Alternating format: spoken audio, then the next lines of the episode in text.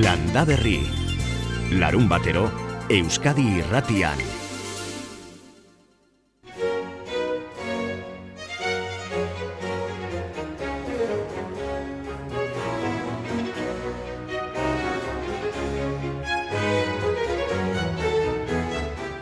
Hemen gaude, bai? Landa berriri ekiteko prest, aitor arzeluz soinu gintzan dugula, abiatuko gara, amarrak arte, zer modu zaudete? Udaberriko lenda biziko landa berri izango da guretzat hau. Eta, zure udaberria hasi alda? Noiz hasten da zure udaberria? Agian gaur egingo dugun ordu aldaketarekin? Antzemango duzu edo hasiko duzu udaberri hori, ze denontzat egia da, ez baita hasten udaberria aldi berean? Basotzaleak landatzeko landarea, sabia edo txirpia muintegietan noiz amaitzen den. Horizale eta arantzazale masokistak otearen lorealdiari jarraituko dio. Uztargileak sahatxaren izerdiari eta pagoaren esnatzeari. Patxanan zaleak elorri beltzaren loraldi zuri ikusgarriari.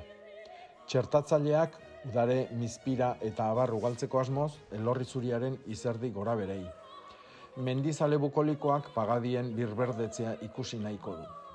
Sagardozaleak txotxaren sasoia istearekin batera loratzen den sagastia izango du jopuntu.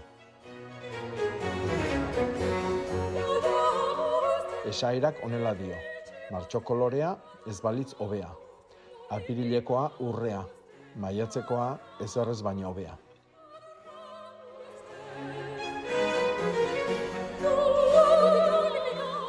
Diruzaleak pinuaren beldarraren prozesioak noiz bukatzen diren.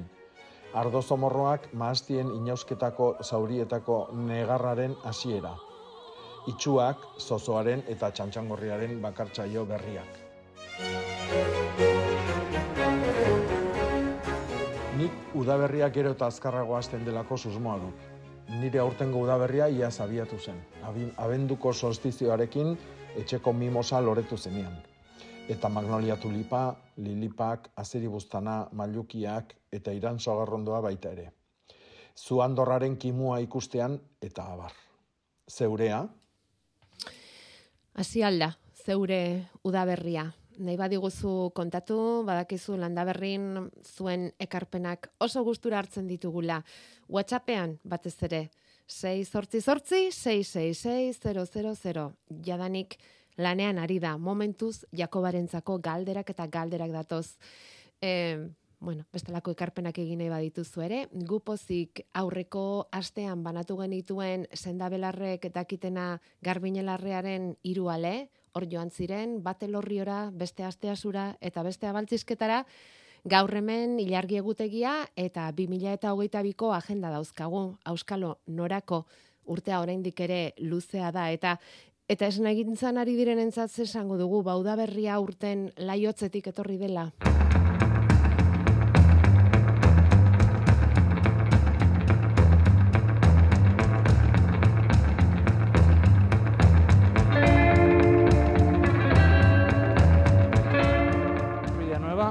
Ultzamako esne behitegi bateko abeltzaina naiz, eta erne sindikatuko esne sektoreko ordezkaria izatea tokatu zait. Ez guk ez dugu laguntzarik eskatzen. Hombre, orain momentua oso kritikoa da, eta edozein laguntza ona da, baina guk eskatzen duguna berez gure produktuak prezio eh, egoki bat izatea da. Ez da ez dugu behar diru laguntzetatik bizi. Gure produktuak bizi behar du eta guk orduan herria sortuko dugu, lanpostuak sortuko ditugu eta eta hor aberastasun bat sortuko da. Noski orain kosteak asko igo dira eta orduan ez nea egia esan da e, supermerkatuetan eta e, pixka pixka bat igota e, guri asko suposatzen digu. Orduan, amar sentimo, edozein produktuak euro bat, bi euro igotzen dira, eta, bueno, ez da ona inorendako, baina gure produktuak amar zentimo, amabor zentimo igotzeak asko suposatzen du guretzat, industriarentzat eta guztientzat. Aste honetan Iruñeko baluarteko plazan baserritarrak ikusi ditugu euren behiei jeitzitako esnea lurrera isurtzen. Esanez, eurak direla ekoizten duten produktuari preziorik jartzen ez dien sektore bakarretako ezin dutelako horrelakorik egin. Pues e, oraintxe bertan berrogei zentimoko kosteak hasi izango dugu orotara. eta espero dugu igoera oso gogor bat, bost zentimokoa gutxienez ama bost egunetan, orduan, orain esnea prezio basea ez dakiz zehazki, baina hogeita 6 zentimo inguruan dago. Dirua galtzen ari gara, hemen dagoen jende guztiak egunero dirua galtzen ari da. Egunero, egunero, egunero, orain momentu honetan. Baina momentu honetan, pues dena, bueno, ez da bakarrik gure sektorean, sektore guztietan nahiko etorkizun inciertoa edo iluna dago, ez? Ba, espero dugu ben, guztion artean nago aurrera ateratzea. Uda berri berririk ez Nafarroako eta oroar Euskal Herriko esnegintzako nekazarientza. Telikagai katean bestela ere ez dute irabazirik eta Ukrainako gerrak eta garraiolarien lanuzteak asko zaildu die egunerokoa. Listafin bat lorez jantzia. Lotzen zaitu bihotz puntatikan Tazara matza biluzia Ez zuen bururik ta gogoa Ez zen bia baino handiago Egoera horretan eta udaberriari kolore pixka bat jartzeko mm, eta usaina emateko asteburu honetan seguran izango da horretarako aukera hogei garren lore eta landare azoka egingo baitute bihar amarretatik iruretara. Lurde simazek azokako antolaketa batzordeko kideak azaldigu, azaldu digu bi urtean egin izan ez duten eta bihar berriz ekingo dioten azoka hau nolakoa izango den. Fama hartu du azoka honek egoten dalako dibertsitatea hundie, loren mota eta landaren mota e, ugari asko. Eta jendeak benetan erosi egiten dula dun postuzalek ere gustora etortzen die e, egoten dielako nik uste dut ordien lore klase gehienak baina udaberriko eta gero amendik aurrera. Eta baita ere e, txebarrukok eta e, zuaiskak ere landare ekologikoak zer bateko blazenekoa egoten da eta beak ekasten ditun ba ez dakiz ba fanboesak masustak e, andanok eta holako gauzak marruik Listafin bat lorez jantzia Gu pentsa, azokau, 2000 bat garren urtean e, erabakizan egitea, baina badakizutenen e, aholko eukiren duen Jakoba Errekondorena. Zeren, Jakoba Errekondorekin hasi ginen talde zabal bat herrian biltzen, beste helburu bazan herri osoko partaide, za jende alik eta gehien e, partaide e, amentzen egotea, eta Jakobarekin pentsa ze ondo alukatuta ginen jakiteko ze lore karri ditun eta ze produktu. Jakoba Errekondo segurako azoka lore eta landare azokari ekiteko laguntza taldean, Jakoba Errekondo gaurko landa berri irekitzen udaberrian noiz arraio hasten den hori izan da aste honetan idatzi duen artikuluaren e, titulua hori da utzi diguna landa berri hasteko eta leste retorriko da 10 minuturen buruan hemen izango da zuen galderei denei erantzuta zaila izango da baina alik eta gehienak erantzuten saiatuko gara. Esan da bezala, eh? 2000 eta batean hasi zen segurako azoka, e, bihar izango du bere hogei garren edizioa, eta urte horietan guztietan beste helburu bat ere duki du azoka honek, sensibilizazio eta eziketan lanari garrantzi handia eman diote seguran, eta bereziki aurrekin horaritu dira hori eibaiaren ertzetan zuaitzak aldatzen, eta horrere egin dute beste lantxo bat. Errenterian ere bai, eh? gaur, gaur dute lore azoka, gamon zumardia, udaberriz jantziko da. Yedhan tuweze uyempiki pimu. Amen. Kuni watia sumbe. Lakini nina mwizu tita mizi ita chenji. We kwaza yola wagu atiala. Nongina wizie. Wikite sa wazi. Ngisa kukua kuna atialela. Eskerrik asko euriaren gatik pelikularen zatitxo bat entzuten ari gara. Julia Dar zinegilen norbegiarraren filma da, protagonista Kisilu, Keniako nekazaria, erabakiko du Kisiluk bere herriko bizimodua biztanleak eta klima aldaketaren eragina iruditan grabatzea eta ekaitz handi baten ondorioz Kisilu eta Julia Dar biak elkartu egingo dira eta hortik sortuko da filma. Atzo orexan eman zuten film hau, Basoa Fundazioak basoen eguna dela eta antolatutako jardunaldiaren barruan. Aitor Honandia Fundazio horretako presidente ordeak azalduko digu zein asmorekin ekarri duten aurten pelikula Euskal Herrira. Bai, gure asmo esan, e, erabiltzie hausnarketa moduen, ba? dana izin da, azken batean jarrunaldi guzti izin da hausnarketa bat eragitzeko, ezta? Eta hor ikusten dana da, munduan beste puntan, e, guri egandik desberdinan beste gizarte baten, e, azken batean arazo barrin edukizela, eta arazo horren aurrien, ba, enbiarreku epe bardine dira, gure zen bardine, vale? Eta batetik da bai, e, bizien faltia, eta ze arazo sortzen dutzen gizarteri hori falte horrek, baina gero bai, da importantia da, eurizik indagoenien desberdin egin daula. Konzentraute euri zaparra da fuerte, beka ondixia, be, bale, guk behemen ez dutzen azitik gau ez, nago, ira, e, abendu pasan abendu nahi esan horrek euri botatea ondixiak eta bolakuek e, agartzen zinti orduan, karo, pastentegi batetik falta da, eta dagoenien larregi dau, bale, eurixolak sortzen dira. Orduan, karo, horrek, e, eta hori da, azken batin, klima aldaketi da, olako fenomeno gehiago egoti. Klima aldaketaren gaia izan da aurtengo jardunaldiaren ardatza, basoak, klima aldaketa eta berauen kudeaketa. Izlarien artean batu dituzte Ricardo Ruiz Peinado, Madrilgo ikerlaria, Maria Jose Sanz Sánchez, BC2 zentroko zuzendari zientifikoa, eta Jose Gene Kataluniako baso ikertzailea. Euren esanetatik hiru alderdi nabarmendu nahi izan dizkigu aitorron handiak. Zikera, zikeratik azpimarratu dabe, basuek e, klima aldaketin aurrien iru du jomuga, iru puntu deukizela garantzitu, ez da? Bata da, mitigazio editzen dana, ez da? Ba, laguntzen dauela e, klima aldaketien zen dugun eragine da, ba, atmosferan e, karbono larregi dauela, Orduan laguntzen dabe atmosferan dagoen karbono hori kentzen handi, bale? Metatzen eta ba lurrien edo horretan arboletako egur eta metatu eta egiten, bale? Orduan laguntzen dago kentzen esan den. Eta beste puntua aukin bidena kontuten da eta garantitzu da zeia ba, ikusten da ez da, gero eta geixo pasatzen dara, da da klimaldaketiek berak eragine dekola basuengan. Vale, eta eragine besteko lasetan hor nahi zen, barek eta kaltegarri zibizilik, eh? orduan basue bera gonetxekela, e, ba, peligruen edo zen degun, e, klima aldaketien e, e, aurrien. Orduen hor sartzen da kudak eta hori, ezta? Ba, e, laundu bilako basueri klima aldaketa horren aurrien e, adaptazio bat egiten.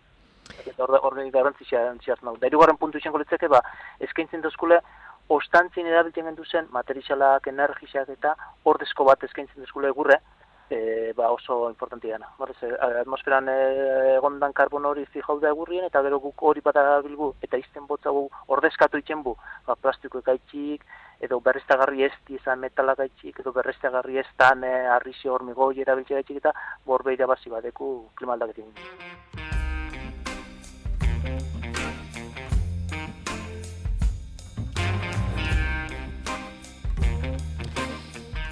Klima aldaketak itsasoan ere badu eragina eta hor lehen lehenik irudikatzen duguna da temperatura aldaketaren ondorioz itsas maila gora eta gora. Izotz mendiak urtuz, urgeza itsasoratuz eta horren ondorioz itsas maila gora. Jakinaiko genukena da ordea klima aldaketak itsasoko urari ez ezik hor bizi diren espezie nola eragiten dien klima aldatzeak zer ekar dezaken itsas landare eta arrainentzat alegia eta ondorioz gizakiontzat. UNESCO gainera 2021 bat 2030 urte tarte hori itsas zientzien hamarkada izendatu du eta landa berrin gaiak duen garrantziaz jabetuta aztirekin elkarlana hasi dugu hilean behin itsasoari begirada botatzeko asmoz. Eta gaur eider randonegirekin egingo dugu lan hori, ozeonografoa bera, aztin, arrantza jasangarrian aditua, klima aldaketa itsasoan nola ari den eragiten hori jakin nahi nuke, ze pentsatzen dugu eider, planeta berotzen ari den modu berean hariko dela itsasoa bera ere epeltzen?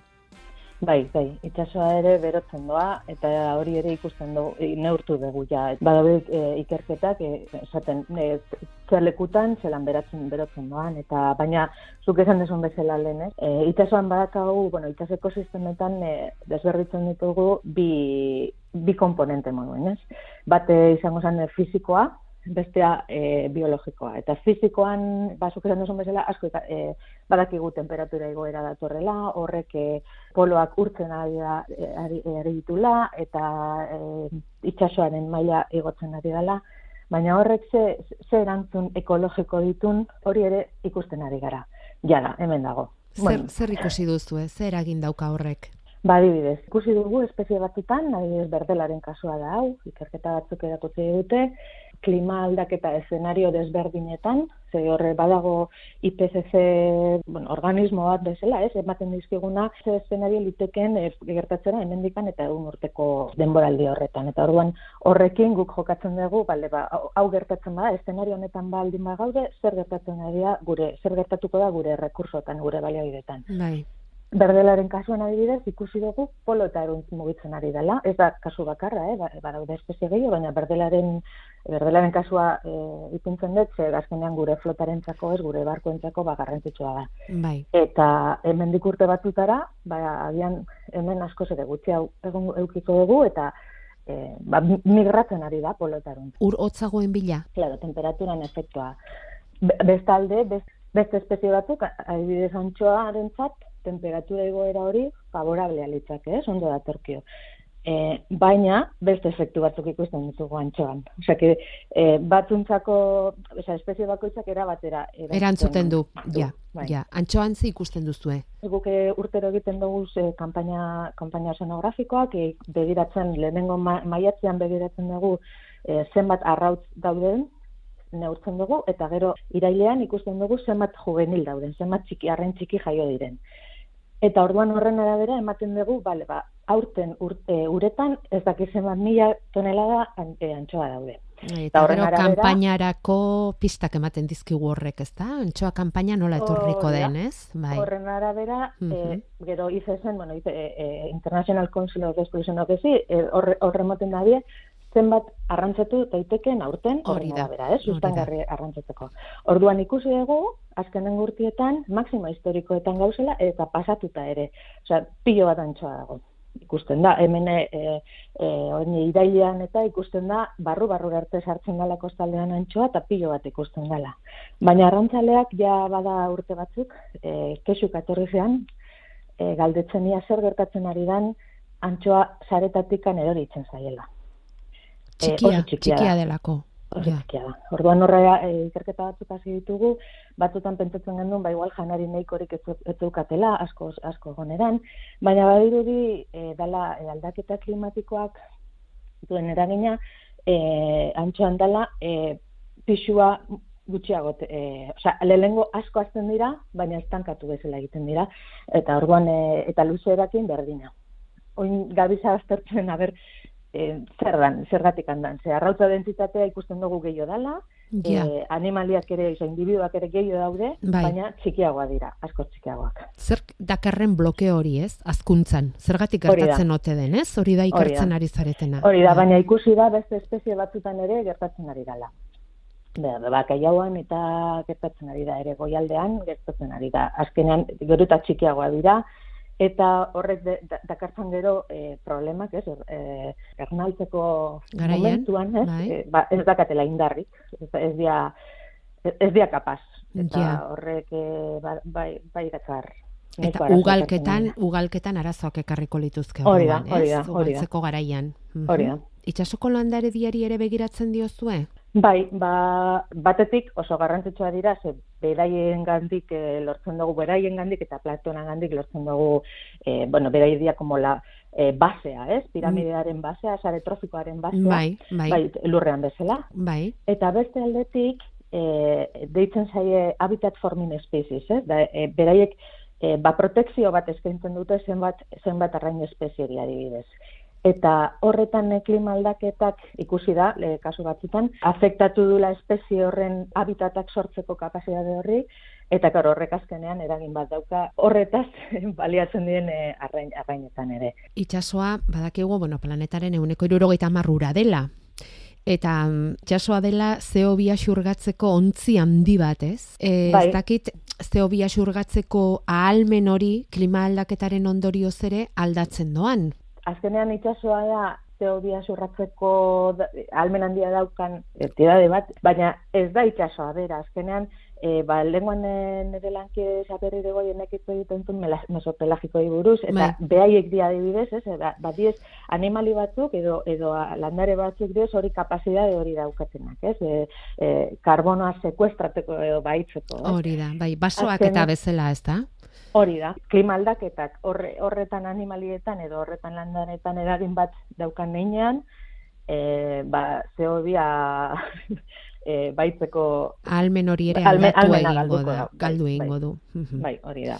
Uste duzu, Eider, honi ematen zaiola beharra dinako garrantzia klima aldaketaren kudeaketari itsasoan? E, e, bueno, ez itsasoan ez ez lehorran, eh? klima aldaketari orokorrean ez zaio, ez zaio behar duen e, garrantzia ematen, hemen daukagu eta larri dator, eta eta serio hartu behar dugu ja bestela beran dibiliko gea. Egia da azkenengo urdu, e, urteetan e, al, neiko ikerketa finantziatzen ari diala e, klima aldaketa buruz eta bueno, azkenean ikusten dugulako e, arazo bat dela. Baina oine ba COVIDarekin e, zoritxarroz pasa dugun pandemia honetan e, ikusi dugu, ez e, gizakiak zer nolako eragina dakan e, ez itxasuan ere hemen urdaibai barruan e, izurdak ikusi ditugu e, eta eta guk hausenean ez dauz.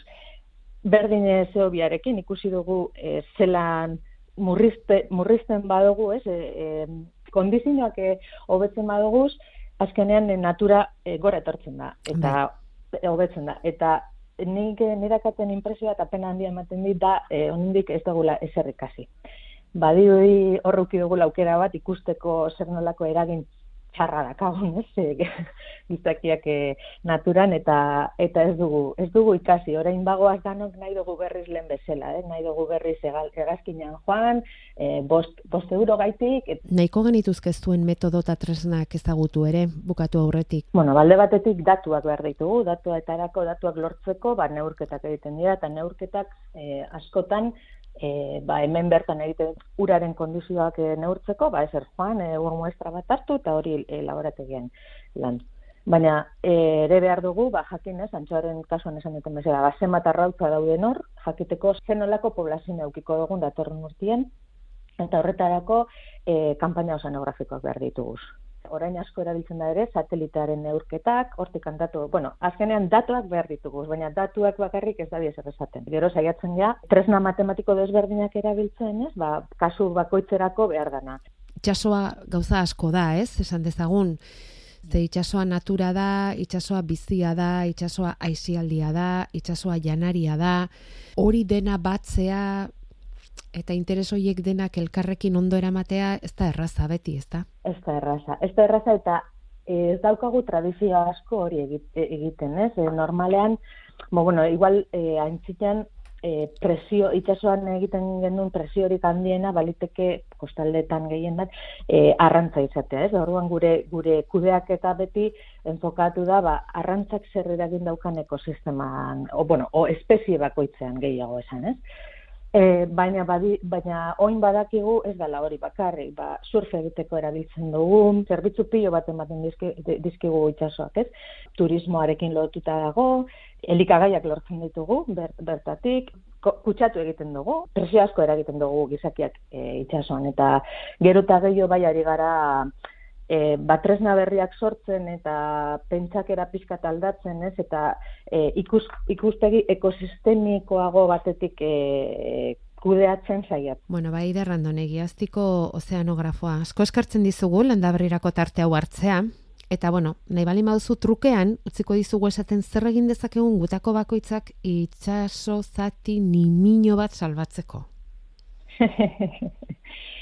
Ez, ezkerrik asko, egon bidatzerren, eta, ba, bueno, ni, ni ere ez naiz igual de oberena hemen e, konsejak emateko inori, baina, baina nik uste bakarrik konturatuta altxor hor, eta gu gaina Euskaldunen artean ez, e, itxasoa gure kulturaren parte da, total, itxasoa eta itxasoak ematen dizkigunak, ez? Zer egingo genuke antxoaren krisian, zer, zer egingo genuke, ez, antxoa barik, edo, e, ba, pizkat konturatzen eta eta eta zaintzen eta eta zure, gure sentitu, ez? Gure sentitu ez zurea sentitzen duzunean hobeto zaintzen duzu.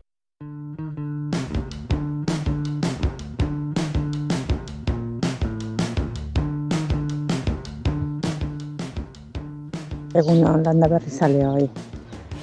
Hau da, hau hermosura, udaberriaren etorrera. Lore darrak loratzen, patata ere egiten, tipuna jartzen, letxua jaten, udaberriaren zoran garritasuna. Biba zuek.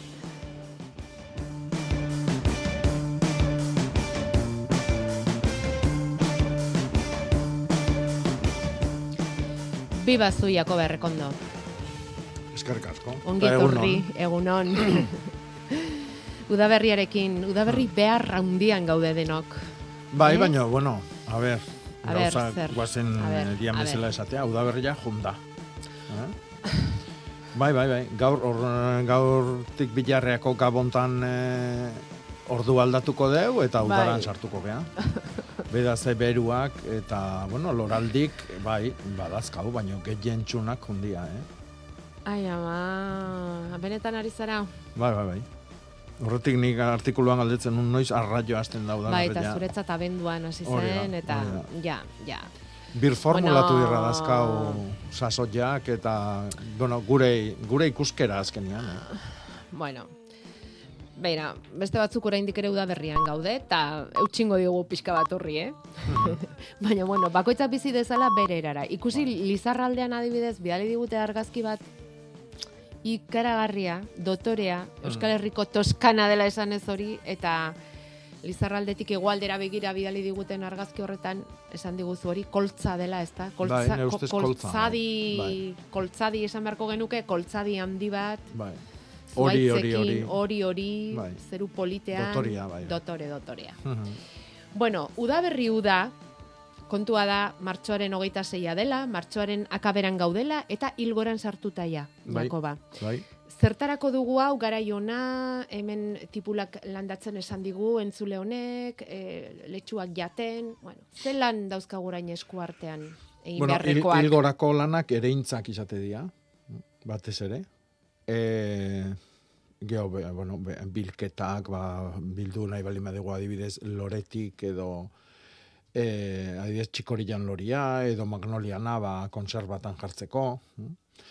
E, baino batez ere ereitea jon, jon behar dugu. Eta bueno, entzule bate galdetzen digu, aber txetxirigoa edo garbantzua noiz erein behar dan, ba, beida, gaur.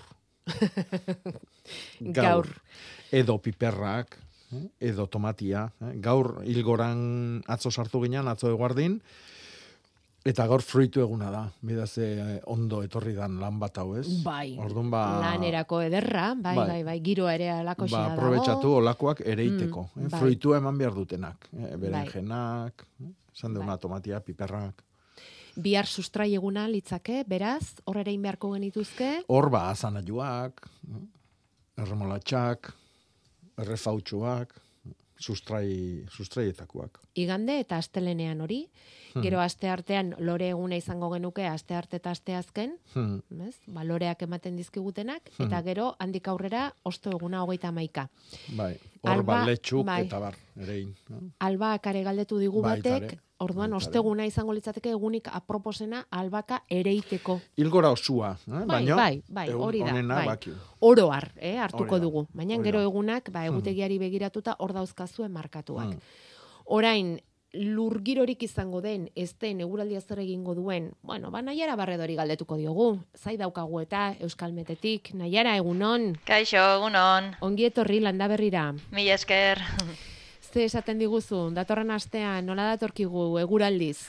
Bueno, ba, momentuz, egun hau- hauetako joerarekin jarraituko dugu, e, aster arte, aste artera arte gutxi gora bera, hau da, aste artera arte, egoa izea nagusi, giro epel xamarra, euririk ez dugu espero, baina hortik aurrera bai, e, joera aldaketa bat edo e, ikusten dugula, eh? Aste artetik aurrera, batez ere aste azkenetik aurrera, egoera aldatuko litzateke. Alde batetik, badirudi, bueno, ba, egoaldeko haizea alde batera utzi, eta ja ipar, ipar-mendebaldeko sartzen hasiko litzatekela, beraz, bueno, ba, alde batetik horren eragina temperaturan e, nabarituko genuke, freskatzera egingo luke, eta oso litekena da baita ere ba, euri egitea, eh? haize horrek eta ba, prezipitazioa ekartzea, beraz, e, oraindik goiz da jakiteko zenbaterainoko euria egingo duen, oraindik ereduak edo eredu ezberdinak ez datoz bat, baina bueno, bai Ja. esan dezakegula, Aldaketa. joera aldaketa hori da izango dugula eta probabilitate handiarekin ba asteazkenerako eta ba euria iritsiko zaigula.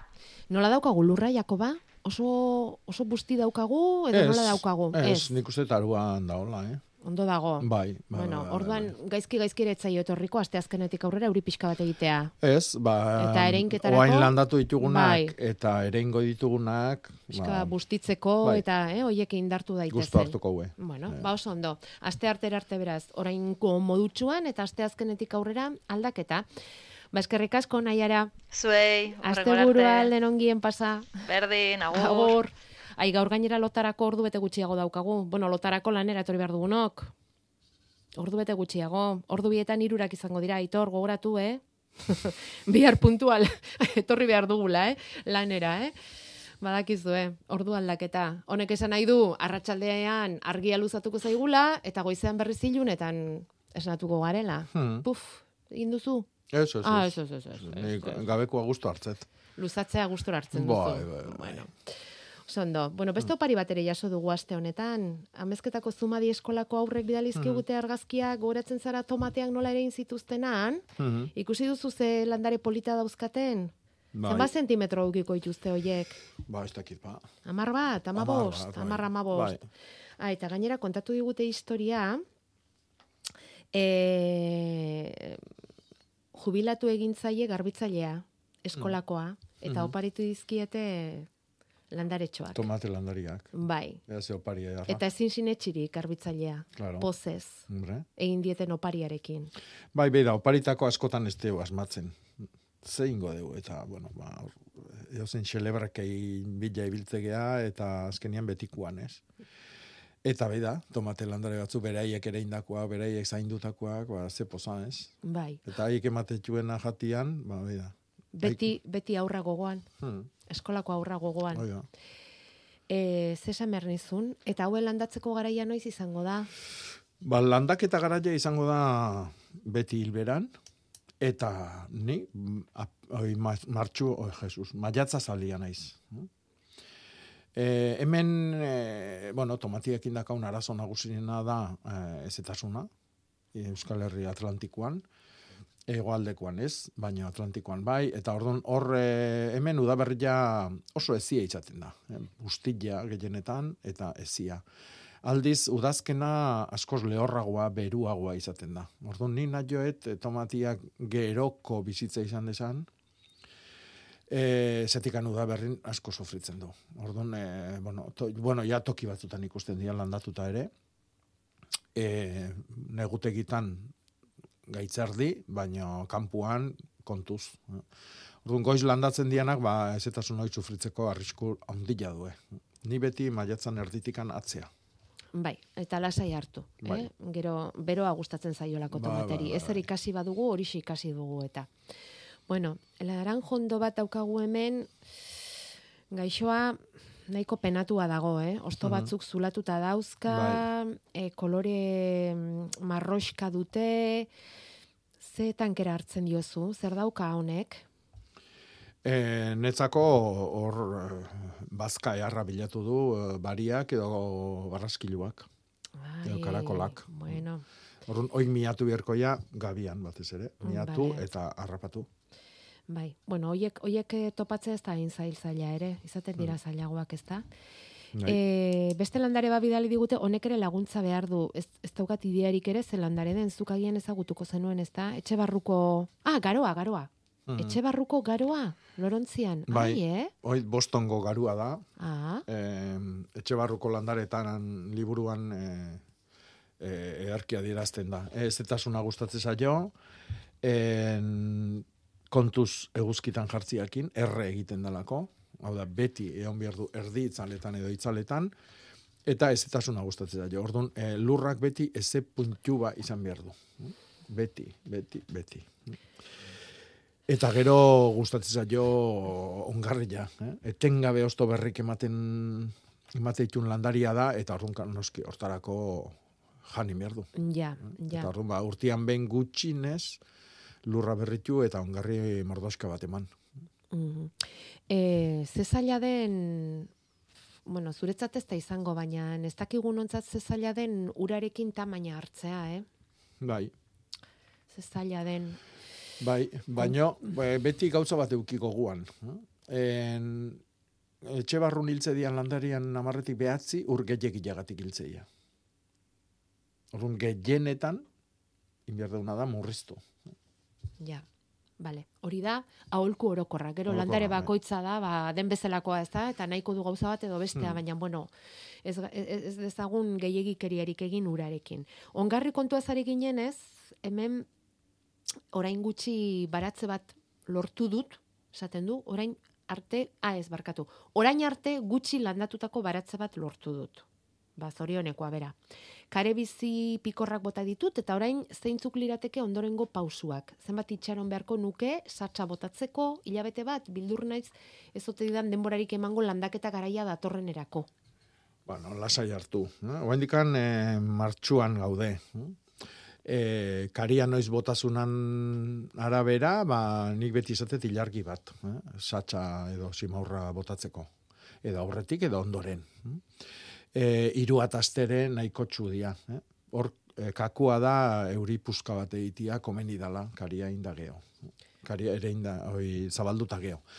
Eta gero lantzeko garaia hor batez ere satxak aginduko du eta ordun orain ja etzaiguna komeni da satxa edo oximaurroi gordina izatia. Ondo ondutakoa, eh? ondo hartzitu duna. Eh?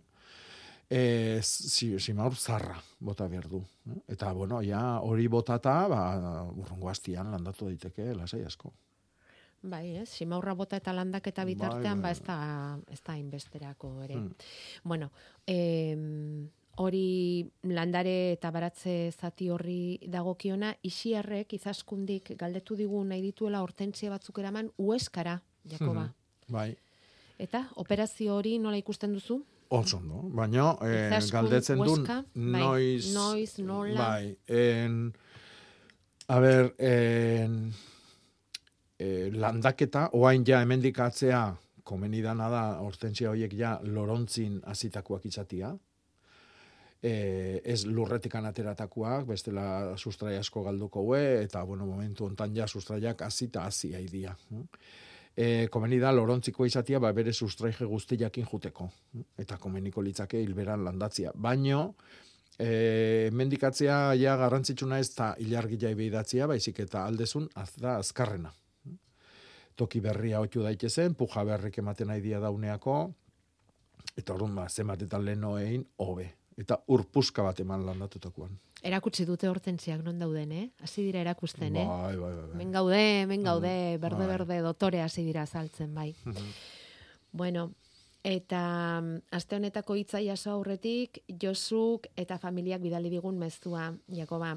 Hartu dugu zuen opari eder eta lagungarriak diren agenda eta egutegi dotorea, probetxugarriak. Arritzazue, gure eskerri beroenak eta ondo izan. Bueno, posten gara, posten gara. Jakintza banatzeko, jasotzeko, emateko, denetarako gaude. 6 sortzi sortzi, 666 WhatsApp zenbakian, hortxe mezuak, hortxe zuen ekarpenak. Zuzenean landaberrin sartzeko bederatzi lau iru 0 bat, bibi 00. Eta beti gure Facebooka eta landaberri abildua E itb.eus elbidea ere zuen eskura. Aste honetako hitza, Jakoba. Bueno, ba, aste honetako aukeratu dut txiri. Txiri. Txiri, txiria. Txiri, hainbeste gauza izan daiteke, baina hoien tartian da txirbila. Ah, Edo baitare bizkaian, bueno, txiri han esaten dute, markinaldian, atzo han- handikan aurreatatze bilin izan, lekeitioa birian, eta txirlora baitare esaten dute. Ah, bai, eh? bai, bai, Girgila, zirringila, txiribirila, txirbila, txir, txibiria, zirrista, xirrista, bortzirin, kizkurra, txurrusta, erronkari aldian, xingila, xingola, xiringola, hm? hau da, hitz mordua du, horrek esan nahi du, zenbateneko harremana eukidegun hemen zurakin eta txirbila itiakin, ez da. Eta bi esaera politekarri nahi ditut, bat da, zuarotz txarrak txirlora asko, hau da, zuarotza, haure hitz polita da, arotza edo baina zurarena. zurgina, eh? zurgina, zuarotza. Zuarotza, bai. Eta bestia da, zura ona bada txirlorak, txirilorak obiak. Mm? Orduan, eh, Zura onak ere txirlora ona ematen dula. Mm? Mhm. Ederra. Mhm. Txiria, txiri. Hori da, txiri. Bere ala erantzun dute, arantzan zirpila. Mhm, Bida. zirpila, bai, egur zirpila, bai, bai, bai. Mm. Oso ondo, txiri, txiri. Mhm. E, guk hasieran eta simplenetik hasita, ba, pentsatu dugu txiria izango da, ezta? Upelei eta jartzen zitzaiena esan beharko dugu. Bueno, orain ere erabiltzen da, ez? Baina, Mhm, bueno, beste modu batekoa. Bai. Vale, eskerrik asko Jakoba. Beste hitz bat gehiago landaberriko hiztegi honetarako. Lehen Facebooka aipatu dugu eta galdera bat bidali digute e, kuamkut arbola daukala, hemen, tori argazkia, Kumkuat. kumkuat, Bai. eta e, abendukoa da. Mhm. Xixare humusa botanion lurrari eta ordutik aurrera ura bakarrik. Komeni altzaio ongarria botatzea, zein likido urarekin edo Mhm. zitrikoentzako berezia den solidoren bat, humusa, noizean behin, zein da Jakobaren aholkua esaten Bueno, ni digute. lehenengo lehenengo aholkua ongarria ematen hasi baino leno ingo nioke lur gehiago eman. Orduan ba, ontzioi oso txikila da. Ontzile hortan e, daukagun landariak eta inbeste fruta emateko ba, oso oso zaintza intensiboa bihar du. De, e, ba, bueno, ba, montxeitan egiten dana etengabeko ureztak eta etengabeko ongarriketak. Eta, bueno, etxian normalian hoi eiteko ez dazkau baliabide, baliabideak, naizta jartzeko aukera izan, nik ustet errexena izango litzakela lehenengo bi hiru aldiz handigoa da ontzi batian jarri. Lur aldiketa onenakin. Ja, E, luar edo simaurzar asko nastuta, Eta gero, e, bueno, ureztak eta tamaina hartu, hartzia komeni da, kontuz platera horrekin, no? Edo bestela, ba, e, soberakinean platera hortan pilatzen dan ura maiz kendu, eta gero ureztak eta horre, ureztaketan, baina em, oantxe hasi eta neguan hasiera bitartian e, e, etengabe ureztak eta urai ongarri kimikoan nastu likidua. No? E, batez ere loria eta fruta ematekoa. E, berdetakoa nik ez nuke, ez nioke emango, bia da berdetakoa nitrogenua lurrakin eman. E, ongarri, lurrian dagoen ongarri jakin edo luar horrekin. Vale. Bueno, zer da bat txirlora galdetzen du hemen batek, bat txirlora txirbila, eh? Esan dugu, eta gero dio, zuarotza, zeitz polita, bai hoixe, zuarotza, txirbila. Edo, Bai, eh? txirbila Bai. guk esaten dugu, baina hainbeste... Bai, hori da, eh? ba, zirpila esaten dute beste batzun, eta Bai. txiri ere esaten diete, eta, bueno, ba, segun non, ba, alaxe. Mhm. Em, ireki azkena, ireki azken mezua, Jakoba. Ikusi, ikusi izaskungo hortentziak. Ikusi, ikusi, Bai. zer da hori? Ederra. Zenbat kolore, Mhm. Ze dotore dauden hortentzia bek. Ia azko argazkiak dira noski, eta Jakobak esandakoan moztutakoan horrela etorri dira. Mhm. Bueno, Ba, bai. Ikusgarrik. Jarri berko txuzu bai. ikusteko modun. bai, Facebookera pasako ditut, Bai, noski. Isia, remango diguzu baimena, argazkiak Facebookera pasatzeko deno gozatu bat ardezagun. Mhm. Bueno, em, trikitixa, hotza zer esaten digute hemen trikitixarekin? Ai, trikitixa, proposatzen digute udaberria gozatzeko, bale.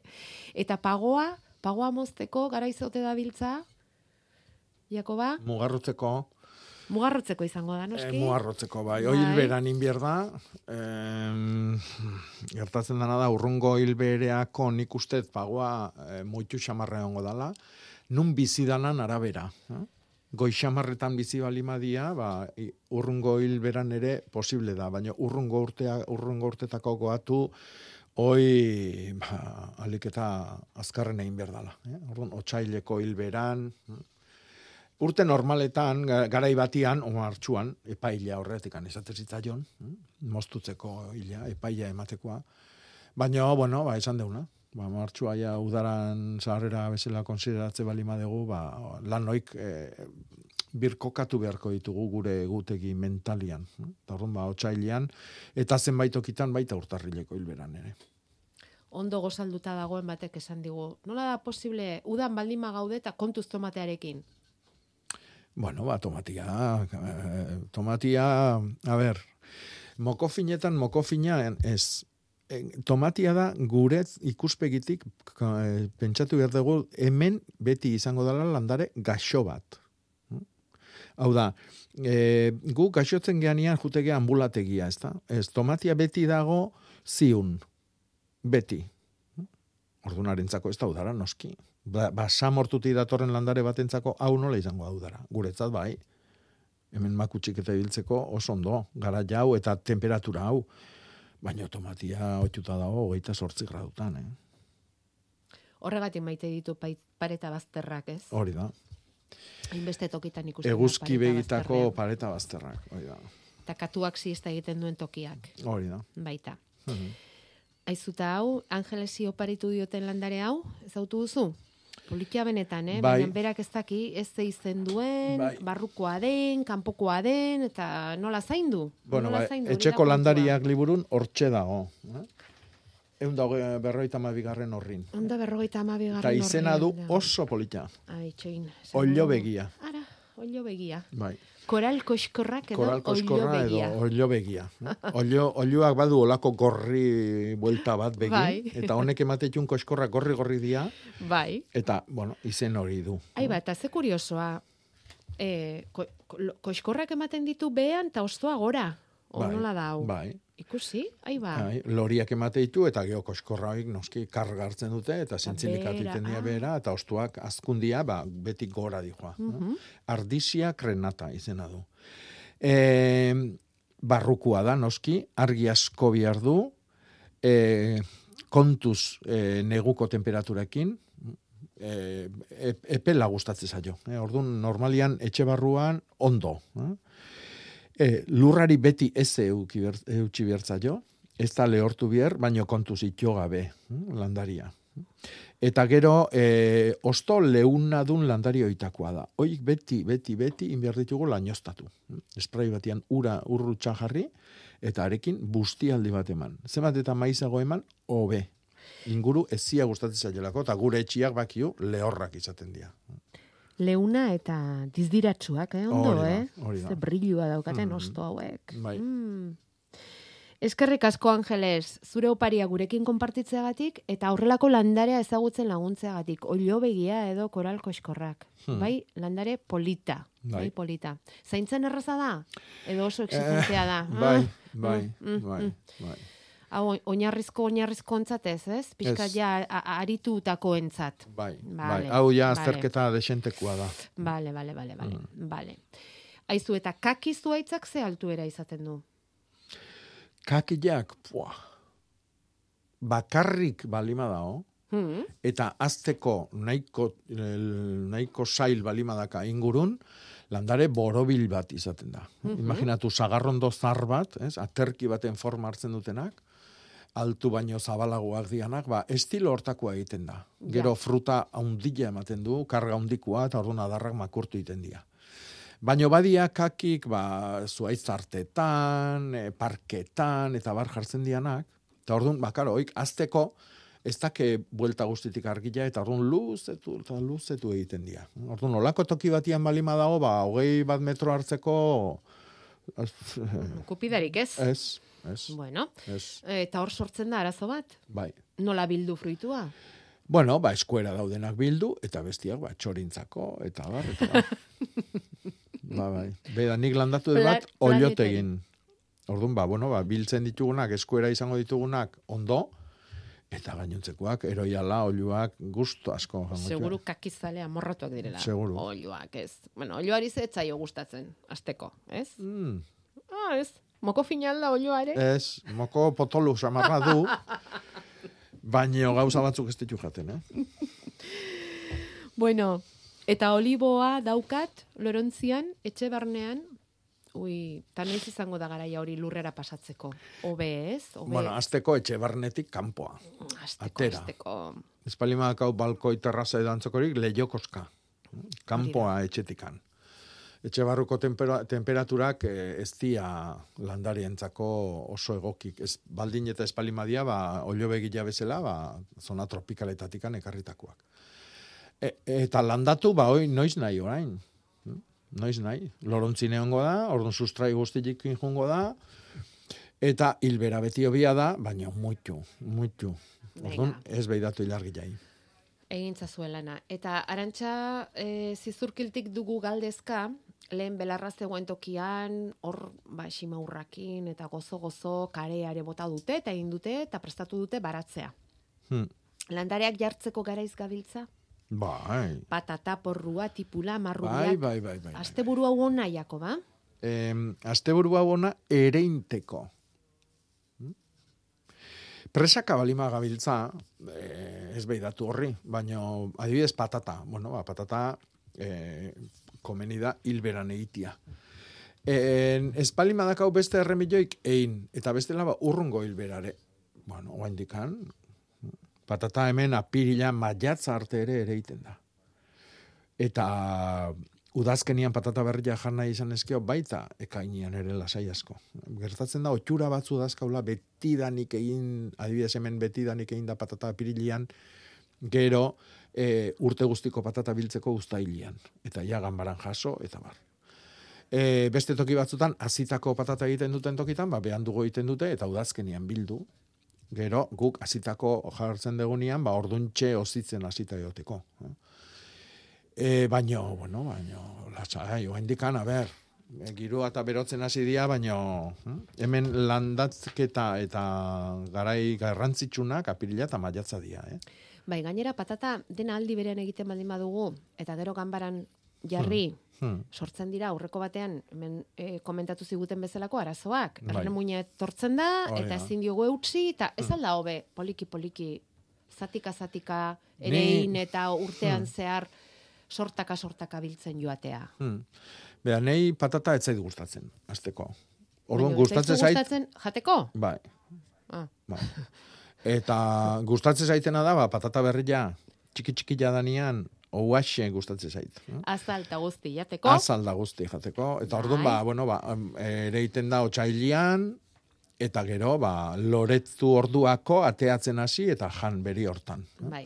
Orduan, go, eh, xamur xamurra danian. Eh? Asti hontan adibidez, aurreneko hilarrak jandituten bezala, udaberriai agur esateko. Bai, ikusi dugu. Eta ba, berdina, berdina. Beste batek nahi bali madu, adibidez pat, hauek patatai nahi badute, ba, jasotzeko, ba, esate izut, lasai, apirileko hilbera itxoin, eta eta Ja, ere. eta ez ditugu eh, alako esaldiak dogmak bezala hartuko, ez? Bai, ba, pirilan egiten da patata, bai, baina, ba, probatu, beste batzu, Hmm. eta, ez? Mhm. Bueno, ba, ongi, e, hemen babak urrian ereindakoak bidali dizkigute irundik Juan Marik eta esaten du eta egia da landaria ederra dago loreak erean asko, baina ez dago babarik. Zorri beltzik ez dago, ze gertatzen da. Bueno, etorriko dira, lasai hartu. Lasai hartu, noiz ere indanan arabera, Urrian, ba, ez dakit, urrian, urrian ere indakuak, aurreneko baban arrastuak euki beharko litueke. E, loria aspaldi izan du. Eta bueno, ni adibidez atzo lekeition izan itzan, eta hango baratza batzuk bisitatzen eguzki begin aldian, eta bueno, ba, erlastarra lepo zabilen. Erlastarra, Bai, erle, erle manduak Ah, bale, edo bale, esaten bale, dianak. bale, eh? bale. Erle Mm. potolu hoi bakarka Bai. ibiltzen dianoi eta bizi dianoik. E, gehatu gabe zabiltzan. Eh? Mm, Orduan, e, bueno, ba, ez dakit, pentsatzet, etorriko diala. Landariak itxura txarrik espalimaka, ba, itxoin. Leister Bilboko areatzara itzuli bat egiten baduzu jabetuko zara azoka eguna dela. Amarretan hasi eta ordu biak arte udaberri koloreko azoka bertako produktuekin areatzan Bilbon.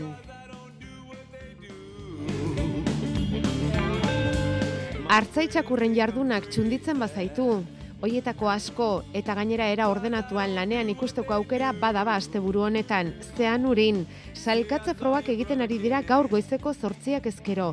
Gero ordu, ordu biterdietan ligako saioa jokatuko dute. Eta bihar ere alaxe daukate programatua. Ligako saioa zortzietatik aurrera zean urin, saldropon eta horrekin batera bihar baita gorbeialdeko merkatu txikia ere. Eta bihar Bizkaian bertan Urkiolako parkera gerturatzen baldin bazarete okil beltza ezagutzeko aukera izango duzu ezean hitzaldia prestatu dute Eduardo Bidauzarraga biologoarekin. Eta azkeneko hau datorren iganderako da, baina izen emateko eskatzen dutenez, gaurtik doa mezua. Aralarren, lehen da biziko aldiz, du landaketa egingo dute gambo txiki azpian eta herritarren laguntzarekin. Irazustako urmaela babesteko egin duten itxituraren barruan.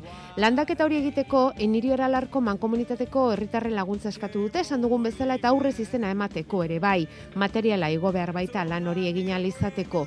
Izen emateko, hause da helbidea, enirio aralar, abildua ordizia.eus.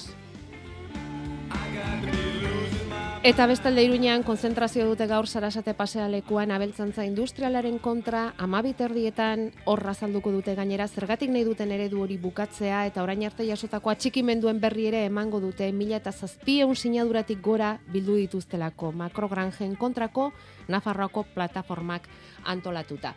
Bueno, eta bestetarako betarik ez daukagu, e, egutegia eta agenda nora bidaliko ditugu. Bueno, ba, eh, landaketa sasoiak eh, jakiteko arazoak zezken hauei. Bai, mm? hori bialiko diegu agenda. Hori Oso importante da. Eta egutegia ere bai. Biletan hor markatuta datozelako bai, egunak, bai. Eta eh, eskatu nahi dizu datorren asterako etxerako lan bat. Baserria landatzeko zuaitz bat zein gomendatuko zenuken. Baserrian landatzeko zuaitz bat. Bai, oparitu egin nahi du eta. Lasai hartu, astea. Pentsatu eta datorren astean esango dugu. Ondo pasa astea. Berdin.